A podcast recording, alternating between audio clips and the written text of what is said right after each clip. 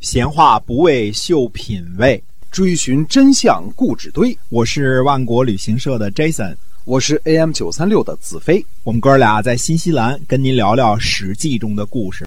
各位听友们，大家好，欢迎回到我们的节目《史记》中的故事，是由新西兰万国旅行社的 Jason 为您讲的。我们新西兰万国旅行社呢，是本地的二十有着二十二年历史的企业，哎，是携程上唯一没有差评的旅游的企业。如果您对新西兰旅游感兴趣，来了解一下我们的新西兰万国旅行社啊。嗯，对的，在本地名声是非常好的啊。对，而且我们是这个天天出团，嗯南北岛团哈。嗯，哎，跟某些国内的旅行社是不一样的啊。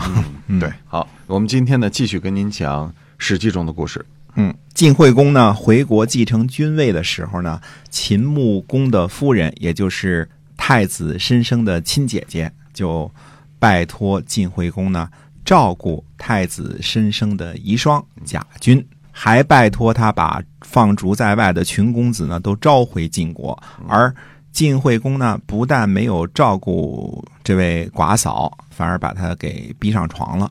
嗯，坏人，不怎么样啊，嗯这人，嗯。这事干的不地道哈那。忒不地道。哎，他也没有去迎接被放逐的群公子回晋国，反倒派人呢追杀其中名望最大的公子重耳，逼得公子重耳呢不得不离开流亡的舅舅家，远走他乡。嗯，所以秦穆公夫人是很怨恨晋惠公这个同父异母的兄弟的。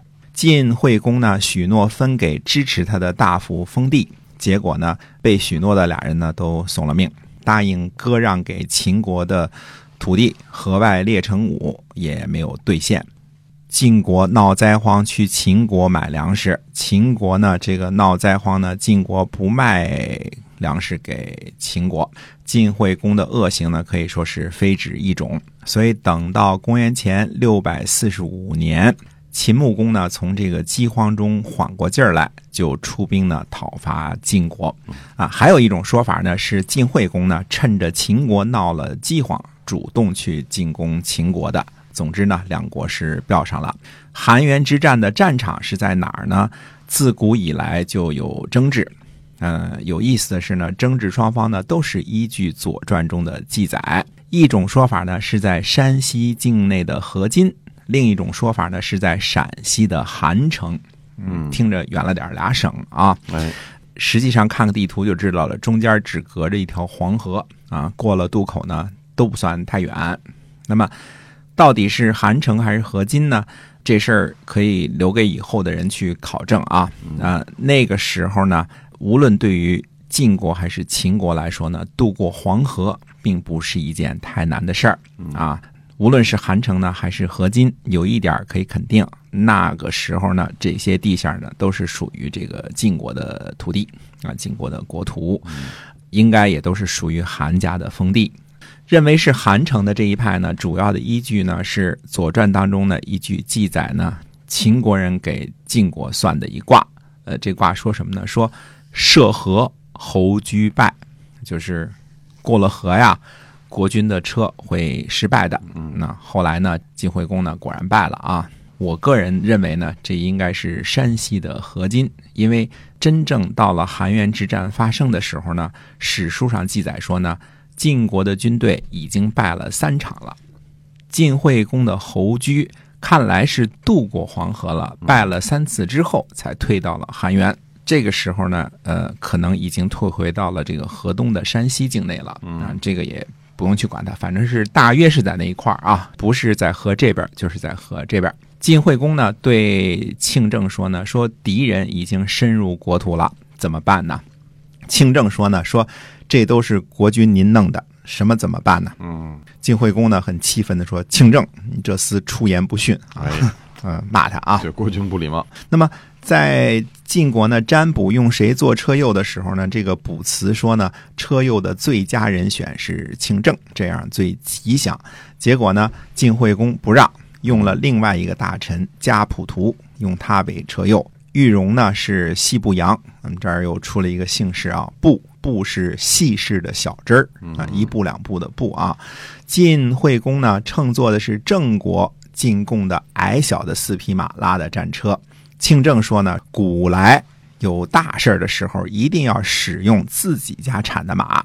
他们呢，生在这片水土上，懂得人的心思，熟悉道路，训练有素。现在呢，使用进口的马，仗打得激烈的时候呢，可能生变，到时候呢，就成了外强中干，进退不可，周旋不能的时候了。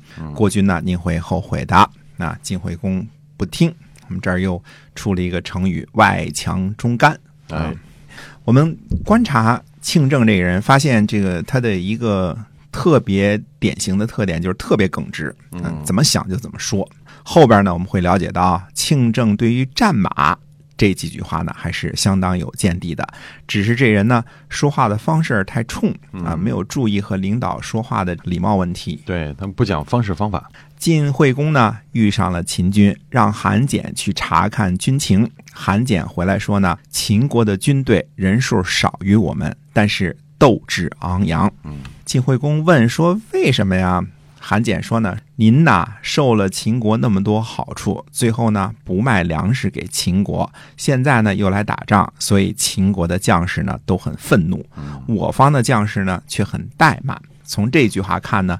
很可能这次战争呢是是晋国一方发起的，趁着人家秦国闹饥荒去侵伐人家，这就更不讲道义了。嗯，哎，乘人之危啊，对啊。那么晋惠公说呢，说就算是这样，现在也不能不打呀。